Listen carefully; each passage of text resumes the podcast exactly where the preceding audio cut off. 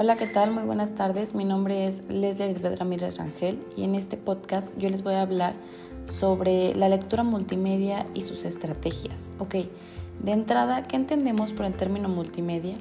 El término multimedia nos hace referencia a cualquier objeto o sistema que utiliza múltiples medios de expresión, ya sea físicos o digitales electrónicos, para presentarnos o comunicarnos algún tipo de información.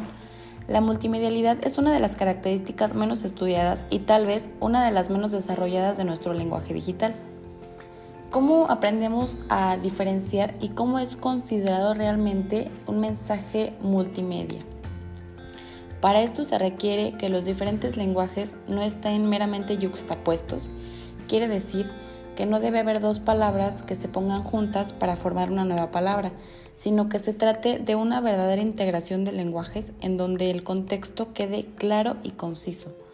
Los cambios no solo han sido en la producción, sino también en la recepción de los nuevos mensajes. Hay que tener en cuenta que el receptor digital es otro tipo de receptor y también un nuevo tipo de lector que accede a la información que se le ofrece en la pantalla de una manera distinta a la del receptor tradicional. Unas características que, determinan a cada uno de estos tipos de comunicación. La comunicación tradicional, ya sea el radio, la prensa, la televisión, manejan en general una fórmula básica dentro del proceso de comunicación. El emisor se encarga de enviar o transmitir información del receptor, como lector, radioescucha o televidente, y el feedback es difícil de cuantificar, medir y gestionar lo que nos explica que la comunicación digital o new media se desarrolla en un mundo interconectado por Internet que se encuentra formado por ciudadanos digitales que se denominan usuarios. Esta interconexión de los usuarios receptores transforma de manera sustancial la forma en cómo se desarrolla este proceso de emisión de mensajes, debido a que adhiere como valor agregado una interacción. ¿Qué quiere decir esto? Con los nuevos medios de comunicación no solo se consigue transmitir un mensaje o una idea, sino que también se consigue una interacción o colaboración entre todas las personas que hacen uso de esta misma y que se encuentran interconectados en la red.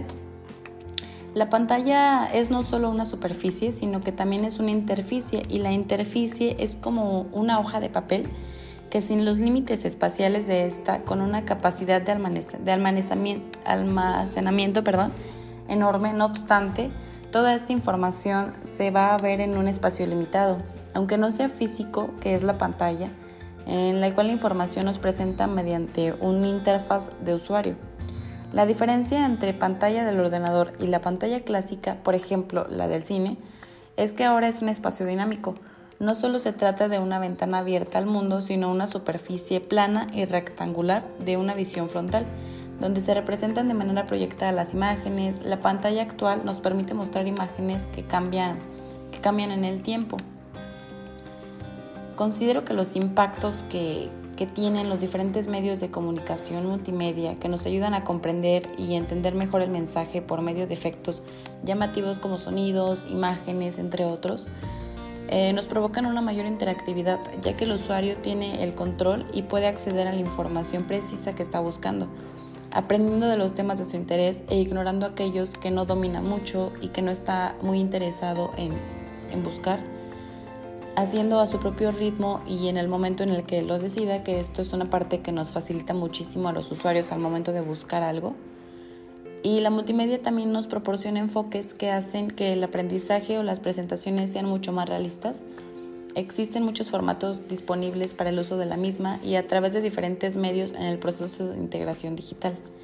La posibilidad de la interacción fácil retroalimenta mucho y se ha incrementado mucho de una manera considerable, lo que a mi parecer es algo espectacular. Yo considero que la, multimedia nos, abre muchas puertas y nos facilita bastante eh, el tema de aprender también porque aprendemos también por medio de imágenes y es muy importante ya que muchas veces el leer suele enfadar un poco y a veces no siempre se comprende el texto. Entonces por medio de imágenes muchas veces aprendemos a entender mejor lo que se nos quiere comunicar y es algo que me parece espectacular ya que podemos aprender de muchas maneras diferentes y podemos indagar en esto, ¿no? Que es lo importante.